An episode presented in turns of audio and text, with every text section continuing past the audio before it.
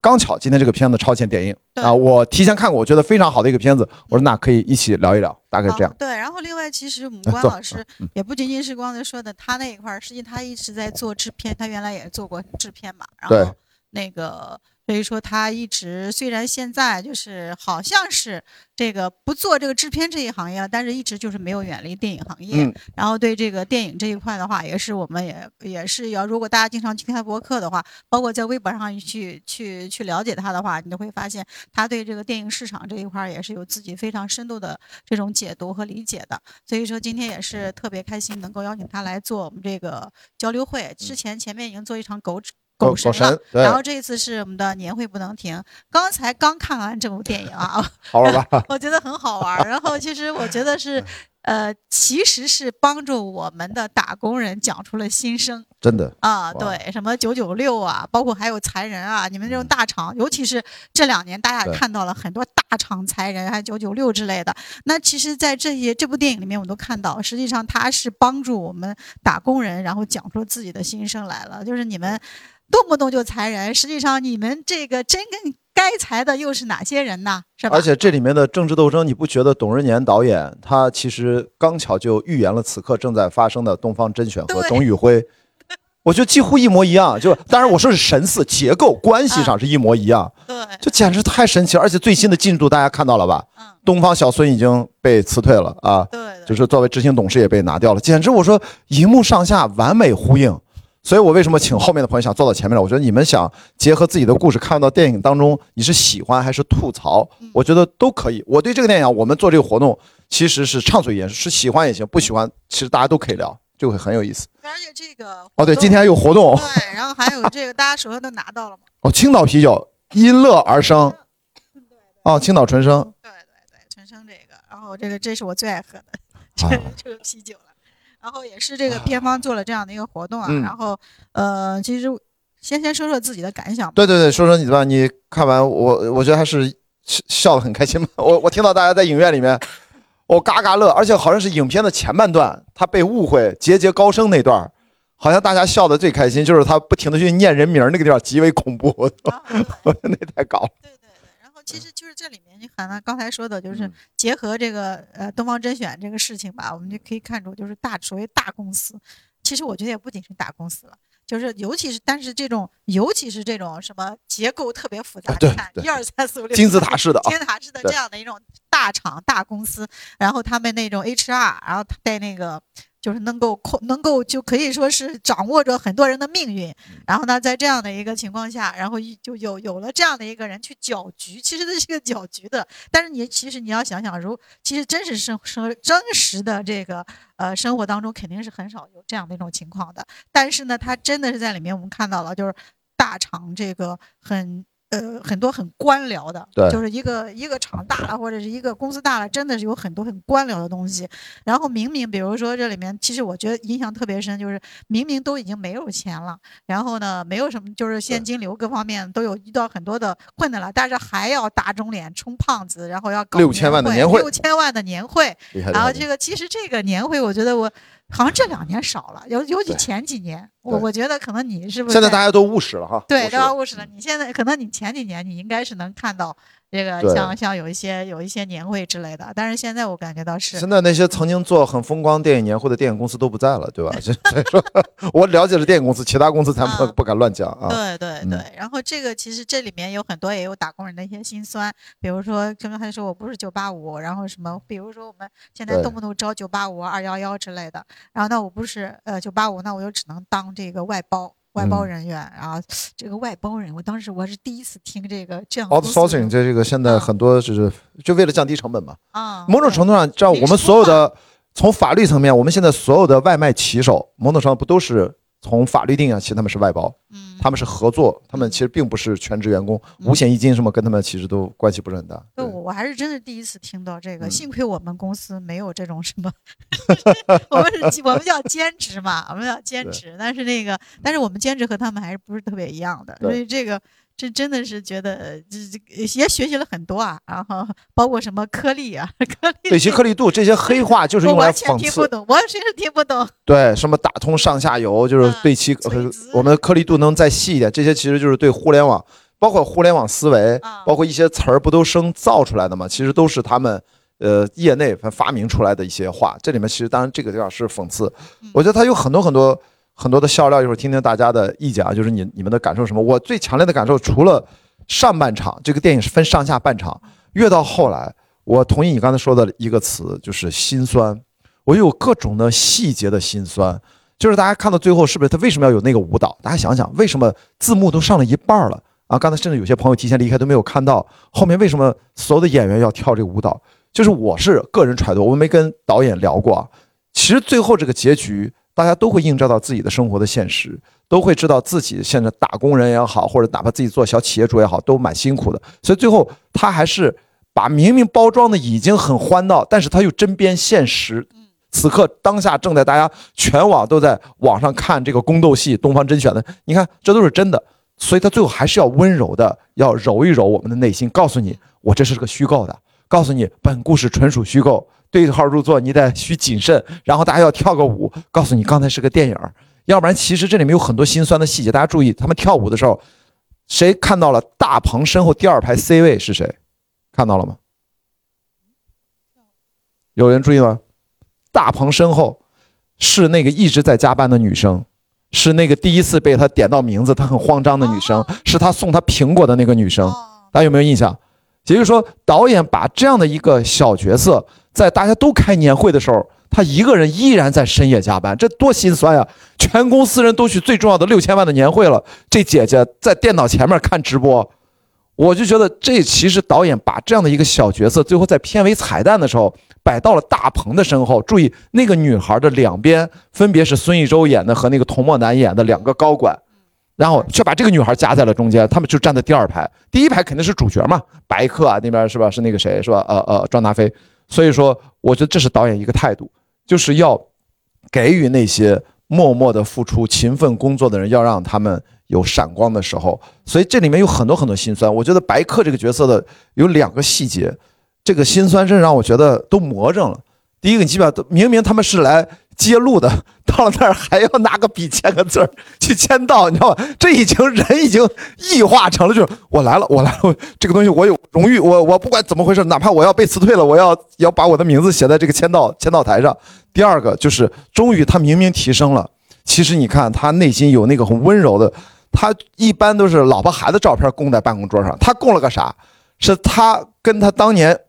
董事长应该在后面访问，他可能跟董事长做了，个合影。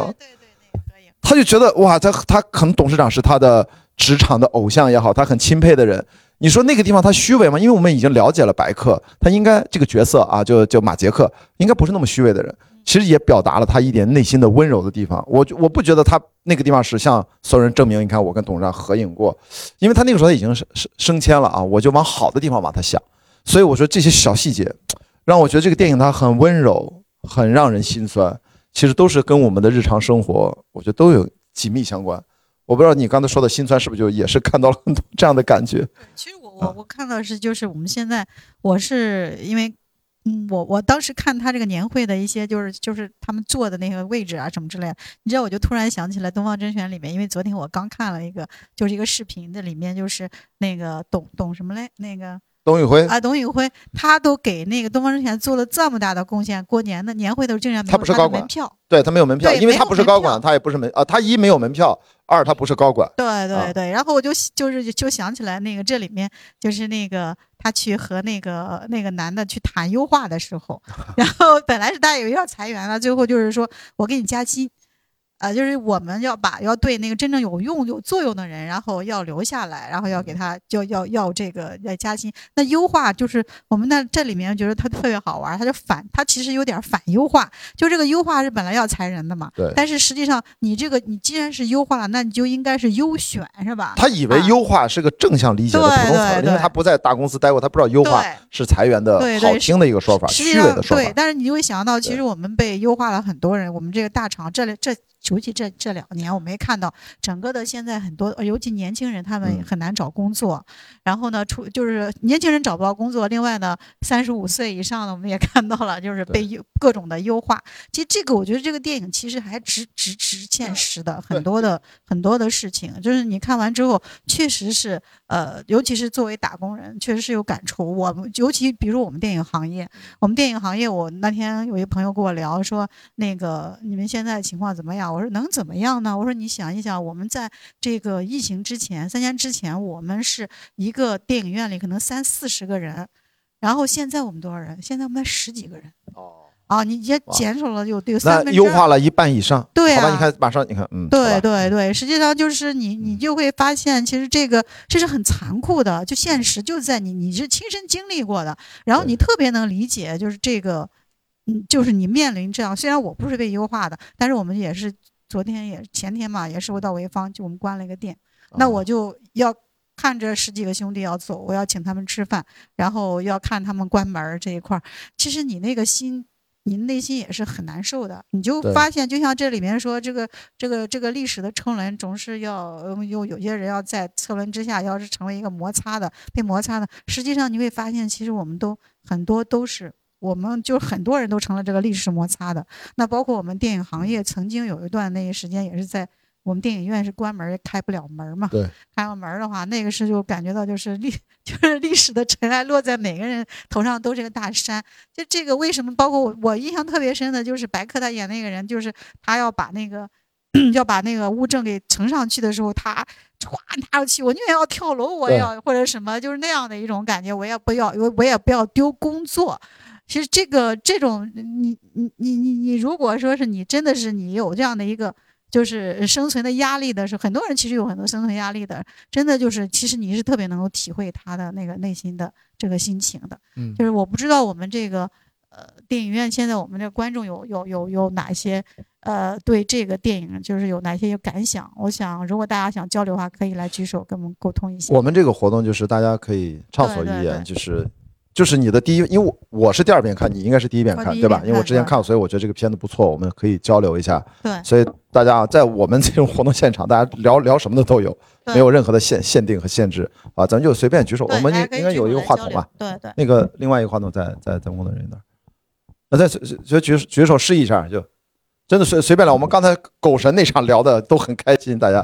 对对因为我不知道你们，我觉得这个片子其实跟大家生活应该是很近的，但也可能有差异啊，或者说说跟你的生活有什么差异不一样。前排的朋友有吗？有没有找工作的？有没有有没有现在打工的？然后大家可以来沟通再交流一下。因为我也很好奇，这个电影实际上公映要到十二月到十二月三三十、号二十九号，二二十九号是吧这部？电影应该是今年的跨年的电影，就是贺岁电影，贺就是跨年档电影里面第一部，就是和大家呃见面的这个作品。然后虽然就是我们前面看《一闪一闪亮星》卖的特别好嘛，两个多亿，但是就是说嗯真正就是让敢点映，让大家第一时间啊提前的那么长时间看的，就这一部。那他为什么他会有这么呃勇敢的啊、这样的一个一个举举动呢？其实我觉得还是他，你首先他觉得他自己可能是对这个影片的质量他心里比较有数，对，他的希望就是因为因为大家看到了一闪一闪亮星星现在大爆嘛，这个大爆之后，这个该。呃，那对于其他的影片，其实压力很大，因为你它一大爆，包括我知道的很多的影院，其实特别是一些小影院，嗯，它甚至可能有大部分的排片，它现在都已经给了呃一闪一闪亮星星了。哦，那其实今年的呃贺岁档，尤其跨年档的这几部片子还挺多的。你要像这个年会不能停，然后还有金手指、啊，《非诚勿扰三》三、前行然后前行、金手指啊，金哇，手指天哪，这个对对这四五部了。些对，然后还有一闪亮零星，其实还有很多，还包括还有梅梅的那个演唱会。哦，还有 Taylor Taylor Swift，对对对，三十一号那个，所以这个其实对于这些片子，其他所有的片子来讲，排片压力嗯都非常非常大。那这个时候，这个片子它之所以能拿出来，就来给大家来先见面，实际上我觉得也是想通过点映您的口碑，在。就未来的这个跨跨年档的排片当中，它能够有这个一席之地。你真的是，我现在就觉得，就是现在一闪一闪亮星那么大爆的话，对于现在预售大爆，然后对于其他的片子压力真的是非常大。真的是很有可能，就是有些片子你真的是，你要是不做这样的活动的话，那你可能就是没有人给你拍片儿。哇！所以说在座的其实今天啊，呃现场的朋友是应该是全国今天第一批吧，第一批对正式的，这是这是第一次正式的公开放映，对，所以其实你们的想法还挺好玩的。我觉得，因为我也只是之前他们发行公司让我在内部看看过，今天我是在大荧幕顺畅的看完了第二遍。对对，大家有有有咱就随交流，后面就随便聊天了。我们做节目就是没有任何预设的主题，就是想听听大家的看完之后的第一反应。好，来，请那位，对，好，您坐着聊就行了，放松聊啊。我们时间足够的啊，后面没有片子了啊。看完这部电影啊，就感觉就非常的爽，就好像自己看了一部爽文一样。在这个爽文里哈，就是包括主角，包括身边的人，大家智力都不是很高，但是呢，都能够在遇到各种挫折、各种困境，都能够化化险为夷。嗯、也好像在看了一部武侠小说一样。主角就是最开始是一个废柴，然后一步一步走上了人生巅峰。呃，生活中呢，也相信就是我们平常我们生活中，我们可能不是那种智力很高、非常突出的那种人，当然也希也希望大家能够一样和我们的主角一样，能够真正的财源广进，更上一步。这个财源可是那个发财啊真正的裁员裁啊！对对对对对，你这个片子里面，你印象最深的戏或者你最喜欢的戏是什么？哦、最喜欢的就最后印象最深的年会上的表演，因为他真的很爽，就是那一大段 rap 是吧对？那段 rap 啊，我们的马杰克根本就背不住词儿的那个，啊，对的，那个在其实这样的节目是不是在一些大公司的年会上，我是好像我都有印象，就专门是给你豁免权可以吐槽的，专门做这种节目。但是我不知道啊，这几年是不是有？我记得以前其实好像有些公司是可以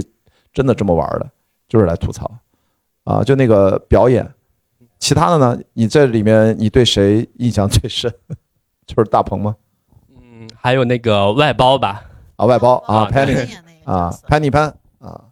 张大飞在这里面其实他承载了最后特别天台上那一段，记得吗？就是说嗯。我我这个什么理想主义门槛低不低那大段，其实等于他肩负了创作者想表达就是就是年轻的就是那个理想主义的东西。对，他叫叛逆嘛，他就是他那个呃，谁就是老说他是好胡，就说他叫叛逆，其实他就是一个就是代表着一个年轻的心态，然后整顿职场的那种还是不服嘛，其实就是不服的。不服，是的，是的，是的。对对。哎哎，这个问问朋友，你怎么样？你你现在是可以说自己是什么像呃工作状态吗？啊，看这个电影有什么啊一个一个小职员而已。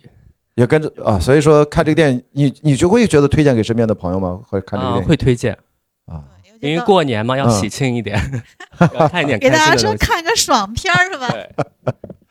好的，这算爽片儿。好，行，咱朋友随随便聊，想到啥聊啥，联想到啥。好，后面那位女生啊，，好辛苦，我们给递一下后面那位。前排的咱坐到前面也可以多聊，好吧？我们应该有四个话筒呢，还有一个话筒啊。哎，请讲，啊，你好那没事，坐着聊行了啊。啊！看了这个电影特别感触特别深，因为之前我就在一年前还是在大厂工作，而且角色就是 HR，哦，那这不说的你的心声啊，很多都是。特别有意思，然后特别的现实，特别真实，然后呃又特别的，就是就是还是真中有假，假中有真吧嗯啊！然后我觉得这个片子肯定能能火爆一下嗯，啊！你你来从你的专业口来批判一下这个电影，呃当然或者说给他给他挑挑好处或者挑挑刺儿，因为你刚好是 HR，所以这里面主要角色部门都是 HR 啊啊，。对，但是我看这个电影，我只是抱着一个很开心、很娱乐啊的心态去看，没有什么专业也不专业，但啊是觉得这个真的是很有意思，就是源于真实，就是嗯大家经常说一句话，什么这个什么精彩源于真实的生活对，啊，就真的特别有意思，那你我想问问，优化过人吗？肯定是有过肯定得有，肯定啊。有过，很很真实啊嗯。嗯，但是他把那个真实的那个那个场景，然后变成了很幽默的那个 感觉，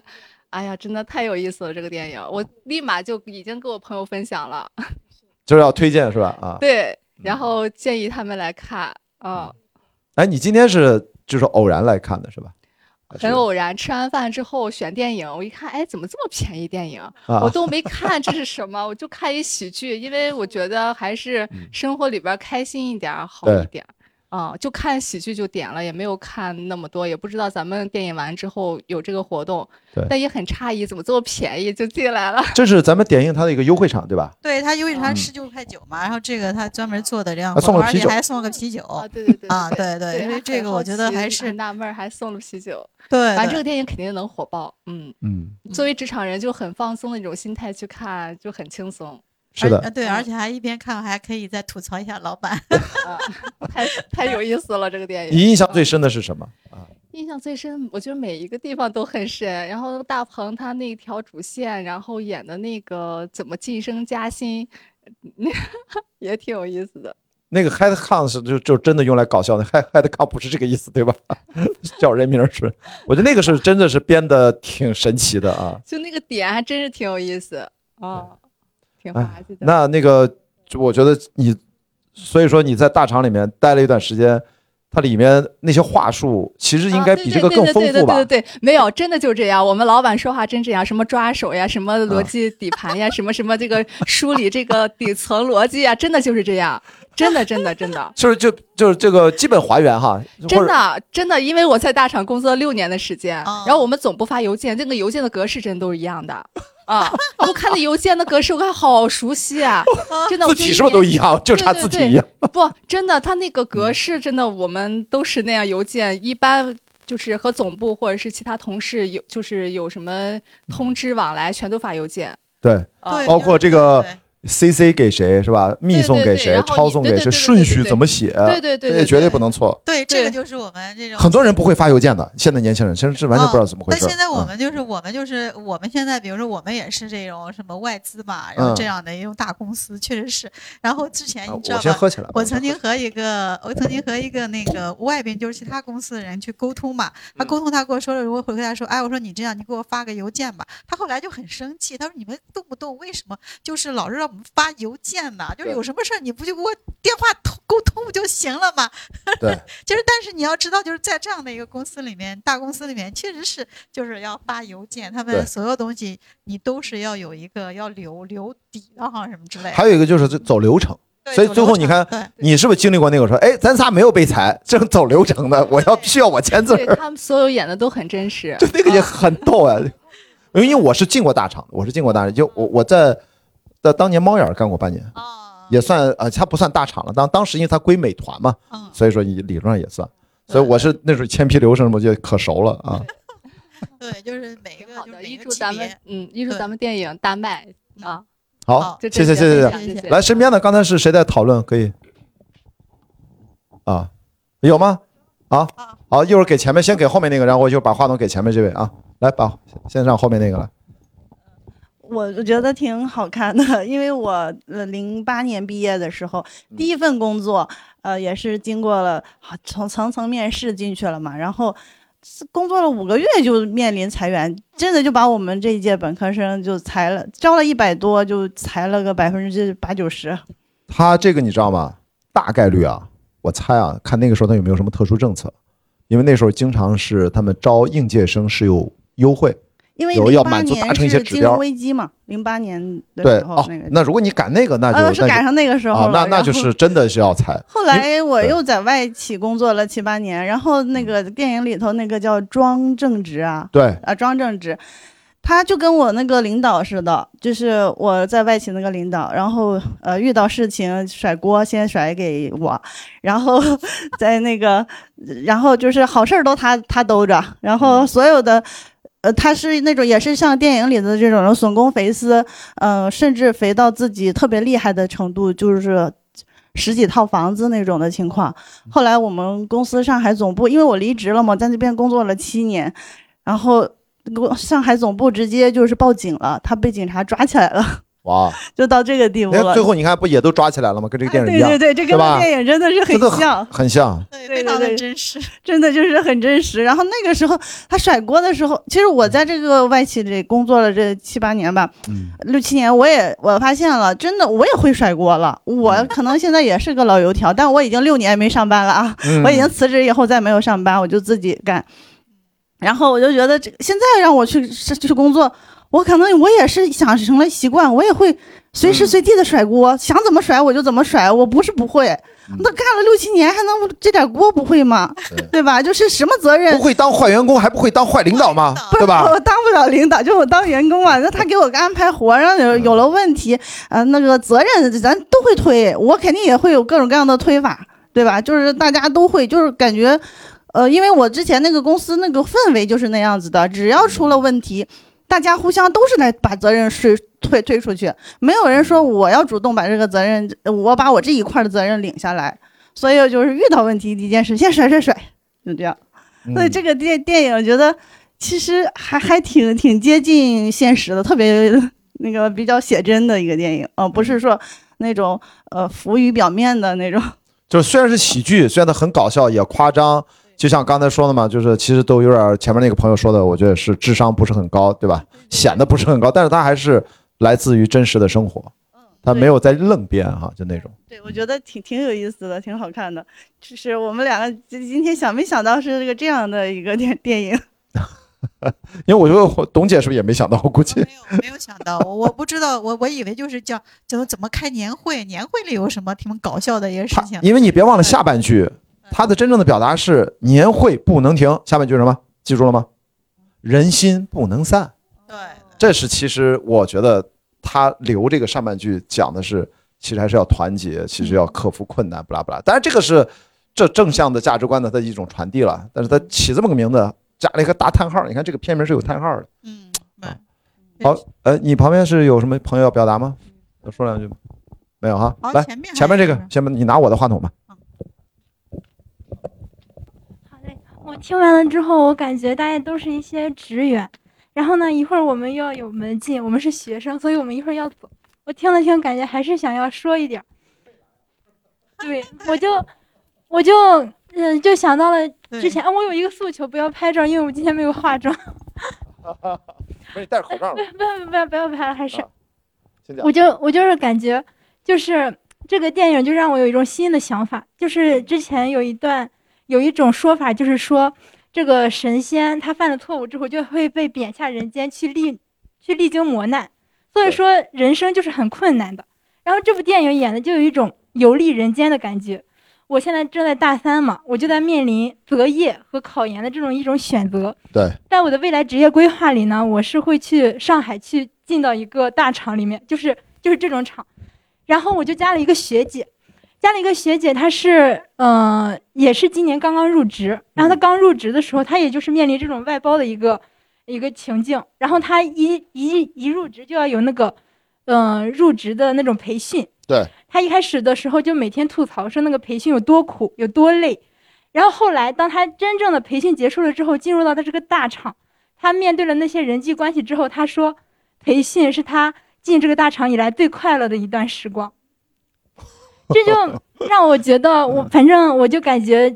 里面那个庄达菲演那个角色让我非常有代入感。他说我也不是九八五的学生，说我进来就只能当一个外包。就是九八五其实对大学生来说是一个非常大的禁锢。然后嗯我现在是选择了考研，因为我觉得相对于这样就业来说，考研就是让你，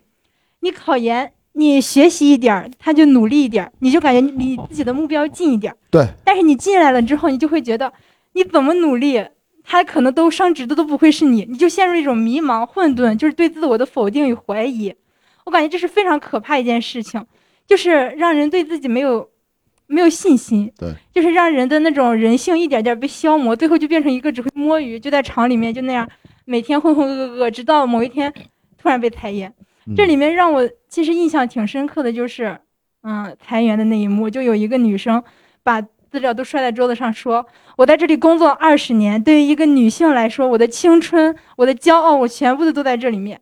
因为我现在这么大了，我父母就是，嗯，我母亲她作为一个女性，她的年龄比较小，她五十就可以退休了，她是赶上了最后一波五十岁退休的这个红利。然后呢，她现在五十岁退休，真的可以说是一个红利了。前一阵我们老师还说，就是说你们现在大学生很多都出去兼职，其实你们大学就应该好好享受一下。说可能到你们毕业了之后，你们七十五岁都退不到休。就感觉现在是一个是不是你毕业工作跟你妈退跟你妈妈退休之后的退休工资是吧？就其实也不会差的特别大了，那怎么办？是一个非常残酷的情况。反正这个节目就是让人感觉前面就是嗯感觉非常的、非常的好笑，就是嗯让人非常的搞笑，然后后面就是会让你非常的嗯、呃真的就是心酸，就是你感觉你未？嗯，就是你未来就会就会进到这么一种的情境里面，并且我感觉如果是我在其中的话，我可能就是那个潘妮和那个呃杰克嗯 Magic 的那个混合。我就是进去的一个外包人员，但是我不会像他那么叛逆，就只能在里面兢兢业业的做着一个职员，嗯，过着永远都忘不掉头的生活。哇，好吧，谢谢谢谢谢谢谢，其实他也提到了，就可能就是嗯这种上升空间、上升上升通道的问题。然嗯后这个，我觉得对，尤其对于现在的年轻人来讲，因为大家也看到了，就就业形势也是非常难。就包括我们这边也是有经常有大学本科生啊来说啊，你只要是能够就是让我就入职，然后能五险一金的话，我就没问题。但是我们都没有空，我们都没有位置的。所以这个我觉得真的是啊，这个现在还卷什么第一学历？我看对，还卷第一学历这，你考了研究生，还你考上清华北大都不管用，你前面那我当时觉得变态，你知道？而且他们甚至就是说，现在呃还有一个什么说专科去投简历，反正得到的答复那个比率反而更高。哦就有些单位他就不招本科这个本科生了，他就就有问题，知道现在就产生了各种的畸形。对这个是的确是让这个电影，我觉得如果真展开聊的话，我觉得会让对我们的生活看上去，其实现在年轻人现在真的是压力很大。对对，哎，看这个电影能开心一会儿。其实你说我当时就让我想起来，当时嗯我就是毕业的时候，我们老师说你要不要考研啊？我说不考研，嗯因为我我我我其实我是不爱，我不喜欢搞研究的嘛。然后我就说我们家庭就是比较就是有有困难什么，实际上我就是不想考研。嗯但是我当时想着什么，你知道？我觉得就是这个社会上一个萝卜一个坑，然后如果我晚出来几年的话，那可能别人就把我的坑给占了，我就没有这个坑了。其实我现在思想很超前嘛。对啊，现在现在我想想，确实是，我要真的考了研，我再过几年，我再找工作，我真的不好找了。我反而是，其实我觉得，呃，那个上完大学我本科，我马上就去工作，然后，呃，在这个就是在这个电影行业里面，很快就是升职嘛，嗯就是慢慢的，我就现在做到做到做影院经理。那实际上，如果说再过几年的话，你可能连工作都不一定找到了。其实我觉得像像像像现在的，呃，员工也是，现在的学生也是。嗯，就是其实就是你刚才说的要考研或者考博啊这些东西，你们也其实也要考虑一下。如果真的是就是本科这一块能找到一个像就是如果你真的有机会能找到一个工作的话，比较好的工作、稳定工作，我觉得还真是还先还是要赶快先工作。是的。这边儿这边儿咱问问前排这几位，咱们年轻的朋友，我看那两位聊的也挺嗨的，要不对，要不然起来聊聊。对拿话筒，来来来话筒啊，拿把话筒给给他吧啊。行，一一会儿第二排也聊聊，反正坐前面我就参与互动一下，我听听你们的声音，这个电影看起来会更有意思啊，请讲。呃，那个，我觉得这个电影看完之后感触非常的多，因为前半部分就挺真实的，特别是他们的一些职场用语。呃，你也在大厂是吧？呃，对我们也在比较大的厂工作过。哦，我发现嗯这个今天怎么那么大厂？呃，然后就是之前的时候，因为这个改革也是，呃，我们一开始工作的时候是没有这些东西的。我们曾经也是非常淳朴、非常单纯的在工作，然后后来自从有了类似于钉钉呀，然后还有什么 OA 系统呀等等这些架构之后，我们逐渐引引入了这些概念，然后我们也是从完全不理解，然后到非常的厌恶，到非常麻木的接受。因为你尤其你在很多汇报的时候，如果你不懂这些词，你的汇报就是就是不成立的。就是哪怕你说的是这个问题的实质，它的也是不成立的。所以你要去把自己的呃想说的很简单的东西，通过这些概念变成非常复杂的，甚至让别人听不懂的东西。然后就是在一种听得懂和听不懂和你自己也不知道自己在说什么的一种混沌的状态之下，然后去做自己的工作。然后你开完会之后，你也不知道领导有没有理解你在说什么，因为本质上你也不知道自己在说什么。就是在这种非常混沌的状态下工作了几年之后，然后我觉得我逐渐丧失了一种正常人的一种表达的能力。嗯，因为我发现我在生活当中，在跟朋友在一起的时候，也会慢慢的出现这些，就是它侵蚀了我日常的一种表达，我觉得非常可怕。但今天没有，今天特别好。啊，因为我已经辞职好久了。哦哦，天哪，这个能要养回来是吗？对对对对对。哇然后我觉得这是对人的一种，就是人性的一种非常严重的摧残和侵蚀，它是一种温水煮青蛙式的一种侵蚀。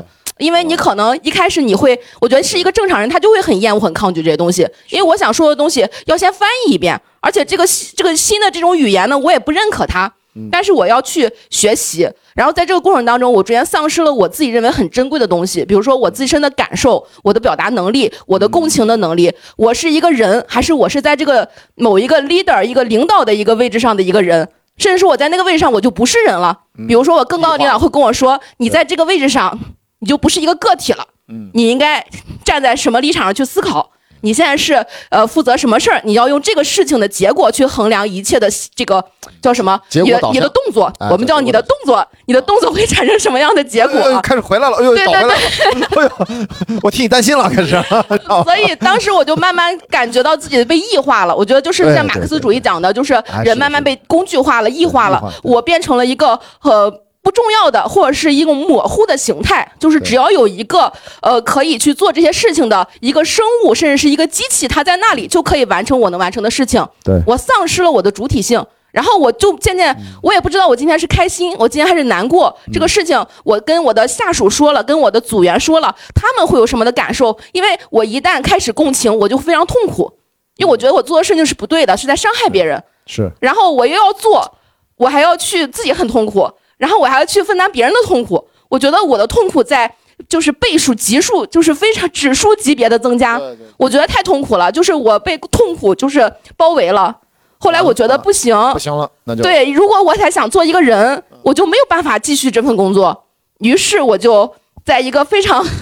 非常机缘巧合的情况之下，就是抓住了呃这个所谓优化的这根绳索。啊，然后我就跳出了深谷，然后重重新站到了地面上，主动被重新优化是吧？获得了脚踏实地生活的感受，哇，然后重新挣回了我的主体性，我的所谓的今天我们那个狗神看到的就是 free will，我觉得是存在的，对，因为我现在深刻的感知到我的感受，我是饿了，我还是困了，我还是高兴的，我还是痛苦的，我还是兴奋的，我现在非常非常清晰的感知到自己是活着的。哇，鼓掌，鼓掌，鼓掌，鼓掌，鼓掌！哇，说的太好了，真的，这我样说我都害怕，我觉得千万不要去大厂就被 PUA，我然后被我跟你一会儿再分享，我跟你但是但是同时，我非常非常敬佩那些能够在这种艰难的环境之下生存下来的人。哎是的，我的那些同事们，我的之前的同事们，嗯嗯，我们现在也经常去聚会嘛。他们每次在跟我吐槽以前那个工作的时候，因为我完全跳出来了嘛，我我觉得我就是能非常的。就怎么说？我不想回忆起我痛苦的感受，我也不会想自大的用我的所谓的经验教训去给给予他们，我只是发自内心的敬佩他们。我觉得他们还在坚持，这种坚持的力量，我觉得只要他们保保存保护好，他们总有一天也会找回他们自己活着的感觉。是的，我觉得啊这一段就是我刚才想补充的，就是我们没有理由去因为自己做了选择，对，我觉得这是我的选择。别人跟我们类似，对，甚至从某些角度来，说，我觉得是因为我没有他们的内心那么强大，或者是我选择另外一种生活的方式，这是不同的选择。就好像有的人我来看电影，有的人我的朋友，有的人可能在打麻将，我觉得这没有高低之分，大家都是去选择了一项适合自己的方提前离式。场的都回去做啊 PPT 了，我估计。我觉得就是只要是你选的，然后你去敢于，你也能够去承担这个结果。对，同时你把自己的生活自洽好，你有鲜活的活着的感觉，这个是最重要的。但是这对我来说哈，我不啊去就是 push 任何人，也不去向任何人去啊，你看我这样活的如何如何。我觉得大家活的都很辛苦，也是可以都很自由的，是可以，也不是必须。对，啊，这就是我想说的。哎说的特别好，真的也减少内耗。我觉得你现在就极少有，或者减少了很多很多内耗。对我现在非常快乐痛苦。的感，哎，对对对，就是呃，对，好吧，这个一会儿再说。我我的分享，我的分享今天没有那么重要。来，我想听听前排前面这位女生，你把话筒你们递一下啊。对，谢谢你的分享，我我就感受到了你的能量的变化啊。突然中间有几秒好像要回去，然后马上又回来了啊，很好。哇，前前面那个姐姐真的说的太好了，我就有点，因为我还是我还是个学生嘛，没有嗯那么感同身受。但是我可能因为我我你是大几啊？呃，我是研究生，研究生呃对，呃，快毕业了也是吧？研一研一啊，那刚刚开始上，刚开始。研究生，然嗯后然后其实就我没有那么感同身受，但是我看我周围同学，因为他们有工作的嘛，嗯其实是有些感同身受的。你比如说刚开始我们还是在一个宿舍里躺着刷手机，躺着一块儿呃对一块儿躺着刷手机的 同学，然后他们去工作了，嗯然后他们刚开始工作，然后那个他也是做 HR 嘛，他刚开始说他信心对他信心满满的哦，自己签了，我签了合同，然后我要去工作了。然后他发现去了单位之后，没有人带他，他那个领导就是马上要辞职的状态。然后他说，他说领他领导对他很好，但是什么说你就是你自己做，你自己去学。然后后来后来他一个就是初入职场的小萌新，然后就开始去他做做 HR 嘛，就开始负责所有工作，就是他一个人负责就是 HR 的工作。然后然后就是就像那个电影说的，他还要负责，就有些人要走，哦，上面领导让他尽量拖着，哇！哦，对，尽量拖着。但是他这样成长也很快，对不对？也可以这么讲。但是他压力是不是太大？但是他这他说这并不是他想要的成长，因为我们年轻人就是很负责的，他每每时每刻都在为他的公司担忧，就是。然后我我身边还有别的同学，他也是已经经历了，就是刚毕业找到工作，但是已经经历裁员了。就我看他们啊，我还是在那个什么状态，我感觉他们就是成长了好多。我们的群名从最开始叫什么什么仙女群，然后改成了什么供奉邪剑仙。供奉啥？供奉邪剑仙，就是我们在养邪剑，他们在养邪剑仙嘛。啊，供供奉啊啊，嗯，对对对。嗯然后我觉得就是看这个电影，就好像看到了他们的生活，也看到了我以后的生活，就感触还挺深的。就是但单嗯从我自己看这个电影，我觉得这个电影就嗯真的是非常好，因为他把他把就这两个主角，就是白鹿和大白客和大鹏嘛。对。然后大鹏是一个。就是就是胡建高级林钳工啊，对，高级钳工，他对于管理公司的事情一窍不通，但是却凭着后面的后面的关系一步一步高升，晋升到了 K 十一嘛，最最后。但是白客呢，他真的是一个，其实他他虽然圆滑，虽然说有一有时候有些就是可能是有些就是软弱或者是嗯对软弱但是他真的是，你看他把加班作为他的他的就是日常。全年加班，全年无休，然后他去兢兢业的工作，就把这两条线放在一起，我觉得真的是蛮心酸的。嗯，有的人兢兢业业就工作那么一一一年都都不休息，然后但是还是永远都在那样一个位置。但是有些人可能就是误误误打误撞，然后被认为有关系，然后那就很快的 就呃加那个加薪升职啊。就这里面有很多这里面的谣言或者这种互相猜忌，这也是职场里面大家最常遇到的这种局面啊困局。你看他最后都都懒得解释了啊！你是董事长私生子，哎，这个谣言说来话长。你看编剧都不想写了，都累了，编剧 累了。就是但是这个东西可能在职场里面什么都有，真的。我我我我的第一份工作，研究生毕业的时候，就我我不是给那个老给老板做助理嘛，你你知道是谁？所以后来我还听说，原来很多人以为我是他的亲戚，要不然怎么可能直接就调来就直接给他当了助理？那时候我还研究生没毕业，你想想。所以就是的的确确生活当中就会经常遇到这种真实的困境。所以那你现在跟你同学的关系会受到什么影响吗？他们已经工作的这些同学，其实其实我还挺喜欢听他们说这些，因为因为之嗯后我肯定也会是要面对的。哦，也是找工作也是肯定会面面对的。嗯，啊，今天这这旁边的朋友就别一直拍了，你这听他说两句，我看拍的那么认真，没事再让他聊，你拍他没关系。我今天发现都是一个人一个人聊天，另外一个人拍摄哈。对，哎，你你看完怎么样？觉得这个电影？我觉得你坐着坐着聊，没事啊。呃，我觉得这个电影是真的好。我现在我是他姐姐嘛，我现在就已经上班很多年了。哦，嗯，对我就是感触真的很深，因为最初的时候可能刚上班的时候，嗯，就是积极性特别高，嗯 嗯，然后就特别的有干劲儿，特别有冲劲儿。嗯但是之后发现，慢慢的可能在工作中就慢慢的有一些，嗯，就慢慢的有一些 就是被磨没了，真的是，就是那股冲劲儿慢慢就磨没了，就每天就在重复着一样的工作。对，嗯，就每天这样一复日复一日的，就是找不到什么，就是感觉 找不到什么人生的意义的，就是。但现在还没有到辞职的份儿上。嗯，刚开开始他跟我说他工作压力还挺大的，但是嗯后来他他学会摸鱼了，嗯，他就开始跟就不再内耗了，就开始开始寻找八小时以外的生活了，对是吧？对吧？嗯嗯，那这这怎么样？这个找到之后是不是平衡了好多，是吗？嗯，对，我觉得其实每个人的每个人都很不容易，是的，对，每个有每个人都有人每个人的不容易，嗯，嗯，就是珍惜珍惜自己的生活，珍珍惜自己的工作，珍惜自己当下的生活。嗯嗯，哎哎，我问，在后面还有朋友，我真是有点看不太清。好，来，先给这位啊，你的后面有几位朋友就举手大一点，我就能看到你们哈。好，那位黑衣服一会儿给到你啊，话筒，先让这个男生。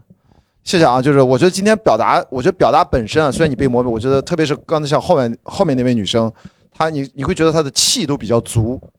我听到你，当然你可能戴着口罩的原因稍微有点闷，就是我觉得这种表达本身这个过程就是一种自我的疗愈。为什么我要做这种硬后的大家在面对面的直接交流？其实某种程度上，我我身边很多心理国内知名的心理咨询师朋友啊，就都很有名的一些，他们就说雅迪，你做这个事儿其实是很大的公益属性，你自己可能都意识不到。就是你组织的每一次这样的活动，每一次将近两小时的硬后的聊天，有时候九十分钟，每一个发言人站起来主动拿起话筒，跟当着公众，今天我们人少无所谓，当着两百人说话是另外一个感觉，你知道吗？但是那种表达是一种自我的疗愈，是一如果人多的话，是一种彼此的共通的倾听和倾诉，也是一个共同的疗愈。所以这是我为什么二零二三年一月份开始到现在十二个月了，我做了几十场这样的活动，我觉得其实它是有价值的。这种价值甚至我们在此刻还感觉不到，所以我就谢谢你的发言，好吧？但是我觉得可能你还在平衡多了就好一些了，但是这才只是刚刚开始呢，你这么年轻是吧？好，抱歉啊，打断，哎，您讲。呃，两位老师好，那个我想先跟董老师表达一下我的这个还是很激动的啊，因为。我之前是在一个电影博主的那个评论区老看到您，就是老看到您在下面留言，然后我就偶然间点进去之后，我就发现哦，您好像是济南的，然后我今天也实在实在没想到您就是百丽宫的一个呃经理是吧？我这个对对百丽宫的掌门人，我非非常掌门人非非常非常那个一一个意外的一个事儿，所以说今天能看到您还是啊比较激动的，因为刚才说在后面一直想鼓起勇气来跟您说两句，然，后也是。嗯，然后呃就是我本身也是学生，然后我现在是也是在读研，然后呃我发小目前是工作了，因为他是去年呃他是二二年工作的，因为他是本科毕业就去工作了，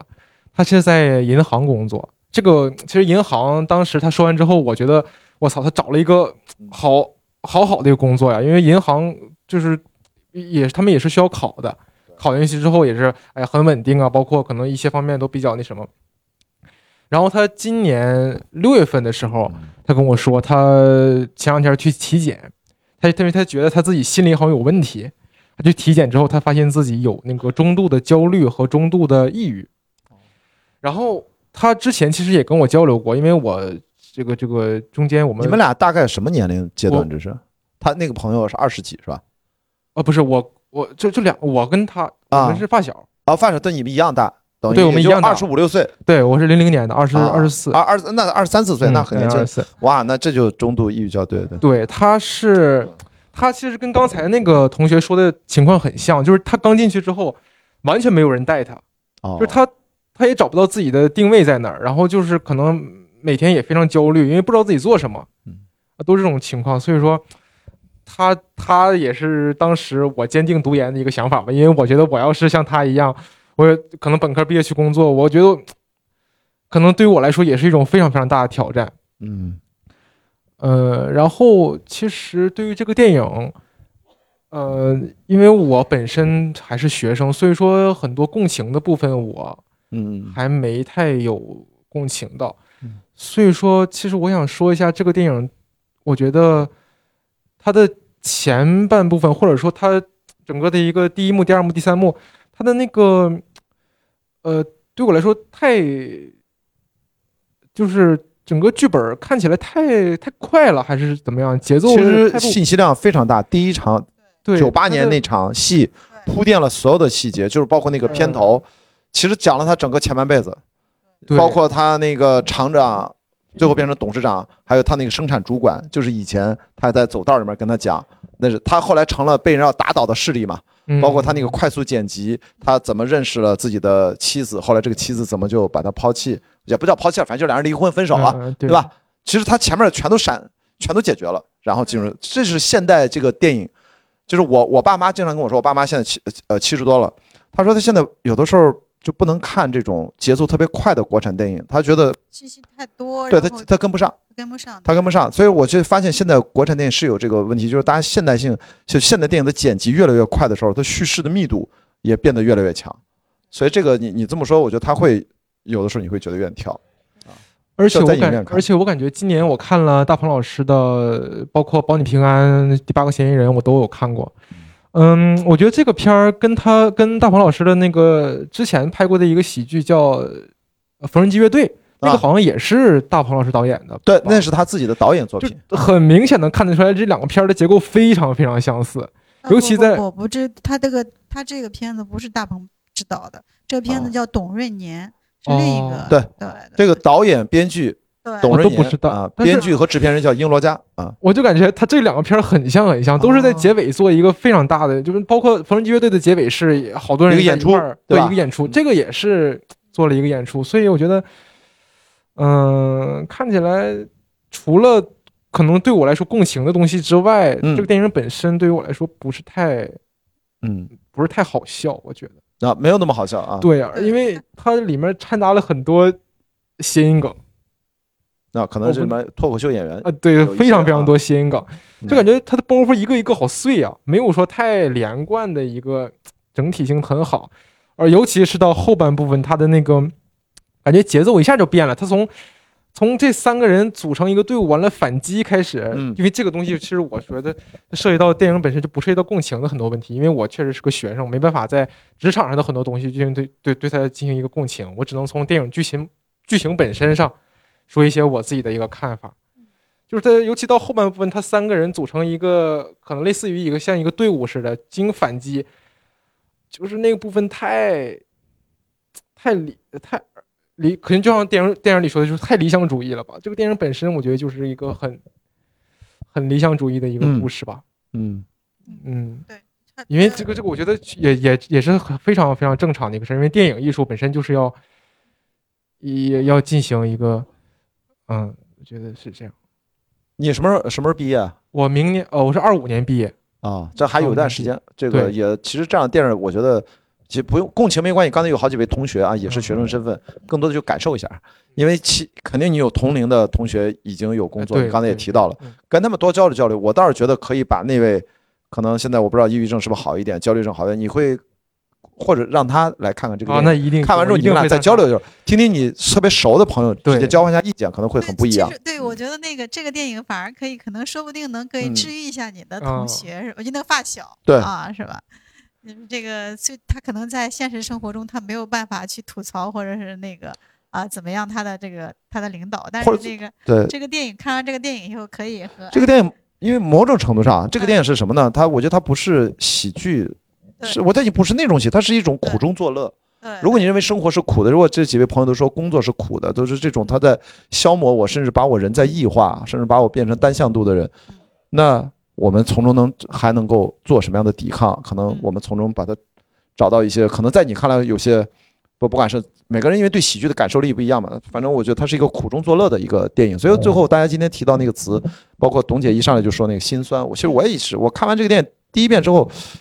又又好笑又心酸，又好笑又心酸。我后来一直在想，到底好笑更多还是心酸更多呢？后来发现好笑更多，但心酸更绵长。嗯，因为它会一直在我心里面，会想起我身边很多的事儿，我自己曾经的经历。所以这个不着急，我觉得你倒是可以让你跟那个朋友一起工作的朋友，没准让他看看年底的，或者你再回头跟他一起看第二遍，你们一起聊一聊。我觉得这个电影可能不重要，可能是你跟那个朋友的交流，或者你跟你身边的朋友的交流，可能更重要。因为很简单，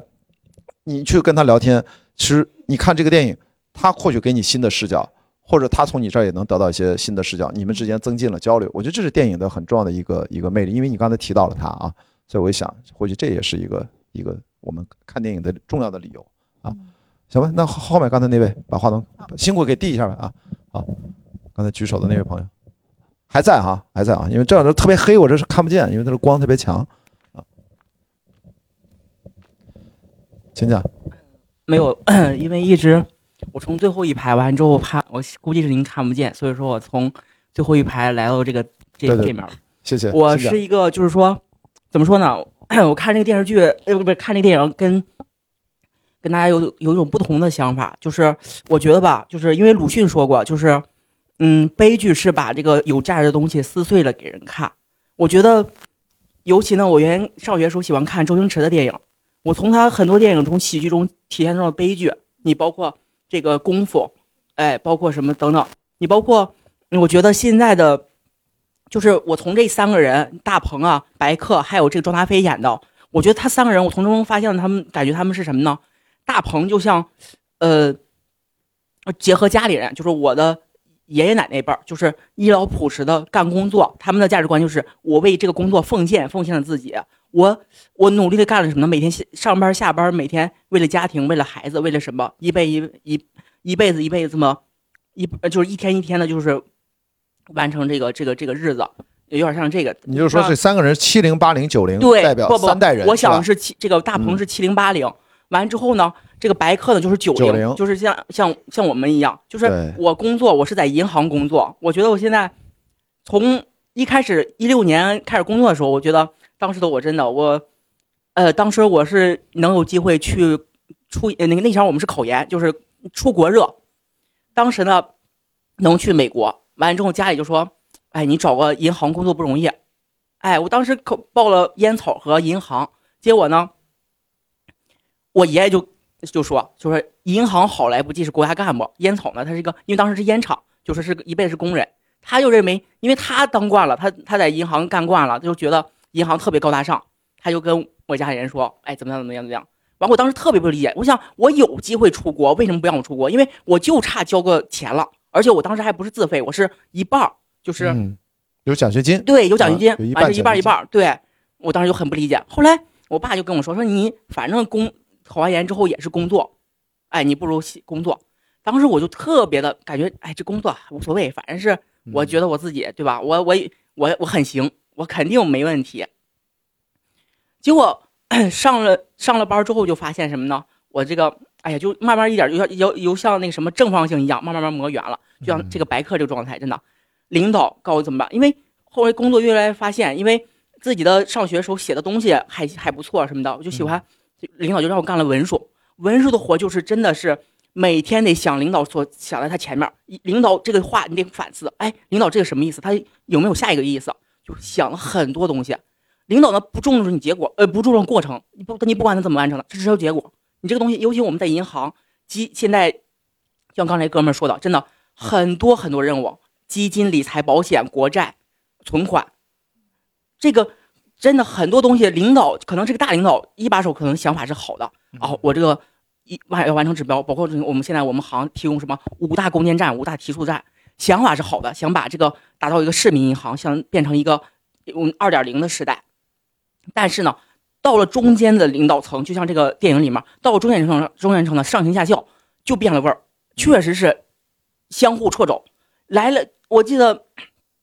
我们员工来了一个新员工，前两天让我带一个新员工，来了之后，从人力来了之后，哎，领导跟他握个手，这个哎就开始猜这跟领导是什么关系这，不跟这电影一样吗？哎，对，一模一样，对就真不琢磨这个，就琢磨怎么样天天维护领导、巴结领导。哎，其实大家其实说白了都有能力，就是慢慢注重着这个东西。嗯，也可能是我觉得可能这个社这个社会这个时代的机械导致很多东西没有沉淀。嗯你像现在，我是真的是包括我记得上学时候看那个《浮沉》，就是那个当时我记得是职场小说嘛，对，完之后那个谁嗯，白百合和，呃，当时有十之浩二，还有谁演的我忘了，反正是那个电视剧特别好，就是特别批判现实主义。对完之后呢，包括今年的，呃，我觉得那个什么新硕啊，不是不是，就是最近演的叫《问心》，就是讲医生的，嗯呃，包括还有这个呃这个什么，呃，新闻女王吗？不是，对对对，还有什么？我想想，呃，还有什么演那个就是对，有点追光者的那个什么，演个大学生叫什么？追光的我们还是什么？追光、嗯就是白王源演的。我觉得这讲高考的学生，哎，怎么样？他们从差生班遇见好老师，呃，怎么样一步一步成考的非常好。呃，就是想呃说的有点远，就是感觉白客真的就像现在我，我现在有一段时间，而且我们这个银行任务现在越来越多，有一段时间，尤其我身边的人，就是特我们这个一个姐姐，她是一个放贷款，她是资产经理，她的资贷款能达到多少？是她的比员工，就是比领导来的还还还还那个还早。就是我们行成立的时候，就是呃，因为是个外地行嘛，呃，是一零年过来的，他就是一零年，当时这个部支行还没成立的时候，他在呃部门这个营销部、营销三部完来的，完结果呢，他的本来贷款人家是最高的，他的贷款可能一一两个亿，但是呢，这个今年这国资委的那个董事长，这个这个换人之后，完副那个第二把手换了一个国资委的，结果国资委就提出什么呢？那我们这个为了发展，那不能把这个存量就不能光看存量，得看增量，一看增量好毁了。他一说，结果把这个工资给他降了，他本来能可以一个月能拿到一两万的工资，结果就降了。所以说，再加上他的很疲惫啊，每天干，尤其这个贷款活儿，呃，你每天能干到很晚，就比方说这个对你有什么影响？啊就是他抑郁了，就是就是确确实就是刚才那跟那个朋友说的一样，他也身边发生，因为我嗯之前来的时候，因为你会关心担心自己抑郁吗？那个没有，我当时就很想不明白，我想嗯为什么我这么努力干活，我觉得哎嗯我没有领导的认可。后来我就从他这儿我在想，其实现在可能我加上就是现在职场可能是加上刚才帮我老师说的 PUA 吧，我觉得就是他们跟我说什么呢？就是说，呃，我现在又想了什么呢？就是有的时候是不是你不干，就是领导现在会更策略来说，哎，你要干这个明年先进会。你先不要听他们跟你说什么，你现在自己真实的想法，觉得自己觉得应该怎么去我就是前段时间不是就是一直在一直在琢磨这嗯件事儿，我就在想，我真每天很累，因为我们像我们这个真的，呃，银行现在不像父母那年代，父母那年代的时候，比方说这个从这个柜台都能看出来，柜台的话，原来小的时候可能高，就是根本看不见这个。我想知道你的改变是什么？你现在有什么新的想法了吗？跟大家分享一下。呃，就是我就觉得，也是尤其跟着领导的那个想法，因为现在也是开始就是转变，就是什么呢？开始管理这个，就是开始带人了。我就开始发现什么呢？有的时候就发现，也是想呢，就不管怎么说，做好自己，就是不管让我干什么，我就是怎么说呢？就是自己需要自己从内心知道自己要的是什么。我就觉得真的，我嗯转变了这个东西。你包括还是呃变得更成熟了一些，是吧？听可能是吧，我反正是周围人说，我说，嗯感觉我包括我去分行，人都说我，感觉你被磨圆了。其实有时候想想，真的，以前的时候我有三十岁吗？哦，呃三十，马上三十，对，差不多嘛。这三十是你要被职场打磨了几年，这是是要有一些改变的啊就。是怎么说呢？就感觉，感觉这个人生吧，真的，现在就原先的时候我还能争辩，比方说人力跟我说怎么样怎么样，我现在就是，呃，会冷静的听他们说完之后，我再想办法，嗯或者找领导，呃，或者是自己想办法，再或者跟家里商量。好在父父母那一代，我父亲起码他也是个领导，所以说我有时候会找他聊。所以你对电影里面白客这个角色相对更共情一点，对更年纪相似，吧？对对对也在打磨圆的过程当中，是吧？对，只是区别是白客他是在电影的故事，这是个假定的故事啊，他被啊升职了，被看到了，当然也是阴差阳错啊，各种啊，也是通过他的努力，所以你是不是也在期待着自己某一天也会有一个质的改变或者怎么样？是对对自己有期待。但是呢，嗯我其实给我印象最深的就是这个庄达菲演这个零零后，我觉得他是零零后的感觉，就是对，我是整顿职场嘛，这一看就是整顿职场的啊。他我觉得你要说印象最深刻就是那句话，就是他最后的时候提到正式员工，他写了一句话，就说世界很大，我想我要任需要任性，哎，对，不是需要叛逆，对，他就需要叛逆。我觉得真的很符合他的性格。我觉得，呃，这个总简而言之，我觉得真的，我希望这个导演也好，希望中国多出这种批判嗯现实主义的这种、这个这种电影啊电视剧。嗯我希望这个这个电影会越来越好，大卖。谢谢谢谢你的分享好啊，谢谢你分享。哎呀，看到他的变化，其实还是具有代表性吧，你的这种变化。哎，旁边那个朋友想想多说点啥吗？把话筒给他，你身边的那位，啊，因为这位朋友其实银行，我知道现在银行的压力是非常非常大的。哇，是的，你看刚才说的有有他一个朋友，刚才那银行也裁员，对呀、然后都不需要那么多柜柜柜员的工作人员了，现在对吧？呃，旁边那位是要说点什么吗？来，请讲。啊、就是刚才董老师不是说，就是现在有越来越多的人就是转，就比如说一开始想考研，然后现在不是说都从考研热变成考公热了嘛，然后大家就是都倾向于毕业之后就找到一个工作，然后，呃，现在经济大环境也不好，想有一个更加稳妥的选择。嗯，你现在是工作了是吧？对，嗯，对吧？看这个电影，你觉得你共情的点有吗？还是说像刚才那个年轻的朋友，他虽然走了，就是他是学生，他感觉一般般。不，你身边的这位你的朋友就共情了特别多，一下子讲了那么多，你嗯对这个电影是什么感觉？就更多的还是说，就是，呃，这个这个电影应该是还是想让我们对这个现在这个社会更加有信心吧，嗯就是找回自己的那个赤子之心。嗯嗯，其实就是这里面，我觉得导演肯定是他，他这电影其实通过就刚才说张达飞那个口口吻，其实讲了他自己的一个，我觉得他说是不是理想主义，但是我觉得这个整个的电影整个故事走向其实都是个理想主义的，啊，然后但是这个也是想呃对这个现在存在的很多的问题，然后也提出质疑吧，是吧？提出或者是提找到一个呃一条出路，找到一个就是其他的这种思维，啊，我觉得这个。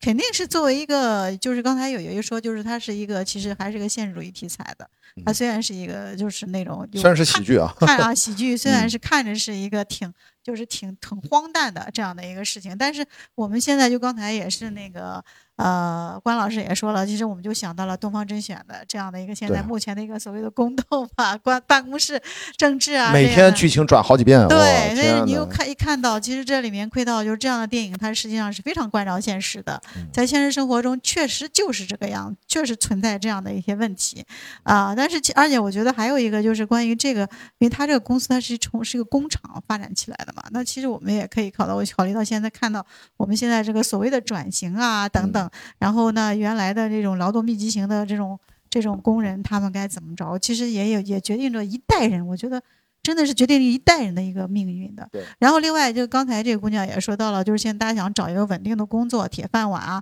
包括其实我我我突然觉觉得，我想也想说一说，其实这个铁饭碗未必真的铁。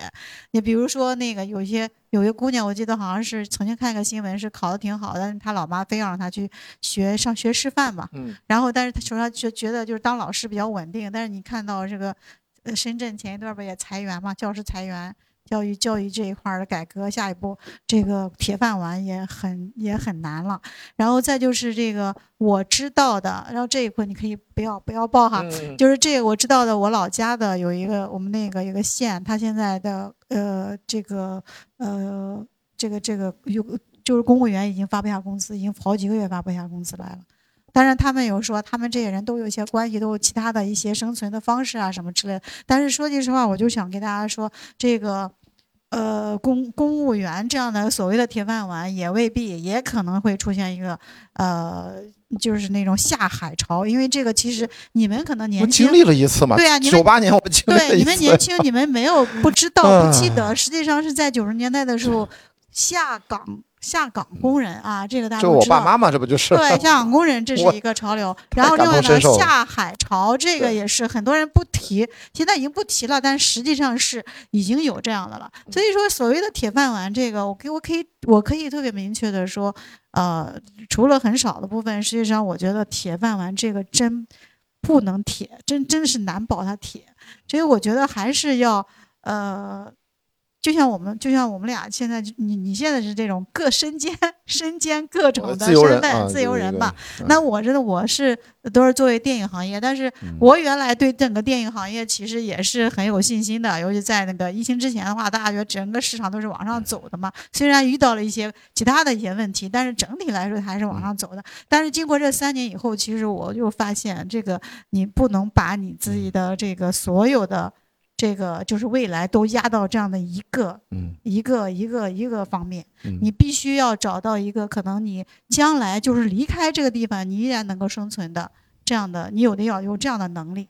那我我也是很就是想给，就是可能大家呃有一些进入还没有进入职场的啊什么，或者进入即便是进入职场，你的工作很好，但你也要有一个忧患意识，真的是不是说是。呃，永远永远都就是说，你都会一直顺利的走下去。嗯人生永远都是，呃，有各种的风险的。是。然后你必须，我们说狡兔三窟嘛，嗯真的是，这就是一定要有这样的一个，就是前瞻的这样的一个保，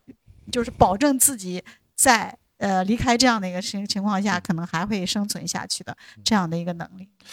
我我觉得，因为今天时间很晚了，我就我听到董姐说这个一一大段，我觉得她也是总结的蛮好的。你有什么补充的？最后我就做一个收尾啊，你先讲。哦哦哦！这这位还想说，太好了，那你你做最后一位来，请讲。我我留到最后，其实也是想听聆听一下，也多学习一下嘛。然后对于这个电影的感想，就是其实也感触挺深的。但是我觉得他也是最终也是过于理想化了。是的，呃，这然后 就是电影，就是这个电影。对对对。然后其实我们大部分的人都是这样，最终碌碌无为的一生，就这过完了自己的一生。大家都这个电影的结局也是大家都升职加薪，也是有世界这么大，也想去看，也去拼搏了。但是我们作为普通的打工人，是不敢去拼搏，也不敢去这样的。就每个人都有自己的房贷或者自己的生活压力，都会压压抑着自己。嗯嗯。但是其实我之前也是在互联网大厂工作的，然后我是今天这是五六个大厂下来的啊，现在不在了哈。啊，对对，你看五六个全都这样。嗯，对，之前我就是一个外包的员工。嗯，然后就像这个当初有一个有这样一个机会，领导跟你说让你一个转正的时候，我觉得我就不会像呃电影中那样做出这个选择，我会选择转成一位正式的员工。嗯，但但是我因为一个公司的政策机缘巧合，我们到最后都成为正式员工。成为正式员工之后，我们发现。嗯，其实我也相当于进了一个工厂一样，以前是进工厂打螺丝，现在我们是在工位上打打螺丝，是一样的道理。嗯，然后所以我希望，呃，我们以后的生活可以能够有所改善嘛。嗯，我我觉得最后我我想快速的说一下我。听完今天每一位的发言啊，因为我们这个节目其实还是在网上有一些人听的，其实不只是跟在座的几位我们去分享，更重要的是跟这个节目我的多年可能关注我一些的听众跟他们去分享。就是虽然我跟董姐我们都是所谓的七零后啊，我沾边我七九年，我们就特别怕陷入到那种你知道吧说教的那种感觉。我们只是在分享生活成长的经验。我其实能够看到这个电影里面说的非常对，代表三个主人公，代表不同年龄层。我现在就意识到。无论如何，当下这个时代的主题，对于现在的年轻人，我们先不要聊是奋斗还是卷还是躺平，我就先不要去讲这些。我想的是，大家第一活下去，啊，然后第二就是健康的活下去。就是我觉得首先是要能够，不管用什么样的方式，哎，你躲到象牙塔里面几年读个书，可能生活压力小一点，那你就去。如果你能考得上的话，如果我能考公，我觉得我基本上我也 OK，那有机会就去，然后。找这个工作，只要能自己在所在的这个城市里面有一个体面的生活，我就先把这个叫经济独立吧，啊，经济独立先把这个事情达成之后，我们人的成长和完整性，我们路还长着呢，我们一点一点的增砖添瓦，然后到一定程度，我突然会发现，哎，我开始拥有了对一些不想做的事情说不的机会，或者说心气儿，或者说底气。我觉得这个东西它不是一蹴而就的，它一定是。我们先很务实的先活下来，健康的活下来，然后不断的增砖添瓦。或者像刚才这位朋友还在，对吧？他可能现在感觉到，我听他讲话，我觉得他的气息、他的整体的表达，其实都发生了很大的改观。但是如果这是一个刚刚的大学毕业生，你上来就跟他讲这些，我觉得好像也不太对，对不对？所以每个人都在自己的时间的长河当中，处于自己当下的那个一刻。他只困在自己的一个时间的河流当中，彼此之间我们其实很难真正的帮助到什么。我们唯一能帮助的就是今天这样，我们交流一下思想，你说我听，我说你听一下，最终大家是回到自己的生活里面。所以我不说什么假大空的，我说只要你身边能够有任何的抓手，能让你先建立一个体面的经济独立的生活。但注意了，马上就是那个但是，而不是盲从的去。追寻一些好像很多人都认为正确的，我应该得到的东西，和都认为正确的一些比较怎么说呢？就是比如说你要赚多少钱是个头呢？我就这个意思，是吧？不能只是单一的把真正的追求放到很多物质层面，那最终我们是做一个平衡。但是我知道体面的生活和一个经济独立，我们这个门槛画在哪儿？就是每个人因人而异了，我不可能给出任何答案。每个人画那道杠都不一样，但是这个问题要反复的问自己：我们怎么就可以过一个体面而独立的生活，换来自己内心的成长、充实、充盈到最终的完整？然后我们会变得越来越勇敢，去面对生活所有的不确定性，然后我们去大胆的继续走完这条路。所以我觉得我现在到了四十多岁，啊，我我跟董姐，董姐比我就呃年长几岁，慢慢的去回想自己的过往的成长，都是，哎呀，磕得满嘴狗啃泥啊，也不敢说得很顺利。但好像我现在到了中年这个年纪，反而对未来我是很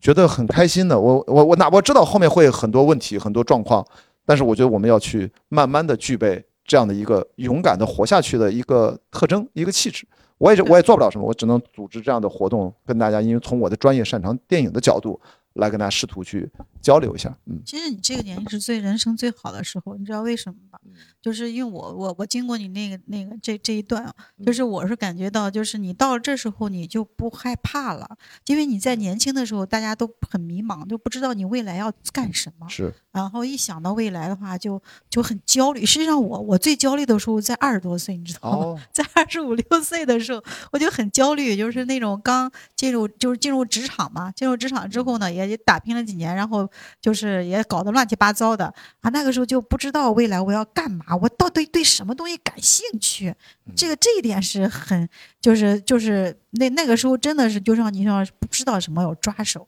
但是好像到了这个咱们这个年龄的时候，其实你经过了很多的事情了，你其实你已经知道你这一辈子可能你最喜欢的，你就是尤其像咱们这这种人，就是你听可能你会会思考嘛，然后你会思索一些事情，然后呢这个时候就很笃定了，你未来要干什么，你未来真正对东西有什么喜有对对哪些东西是最喜欢的，比如说可能我就是呃到了三十多岁，我都发现我是最爱的，我最爱的就是电影，嗯。那可能我我无论以后我干什么事情，我都要围绕着这个地方了，这个东西来做，因为这个就是我唯一的，我感觉到就唯一的兴趣，啊，那我就是所以说，你看我虽然干电影院，有时候也会吐槽，哎呀，各种的事情，琐碎的事情，工伤，还什么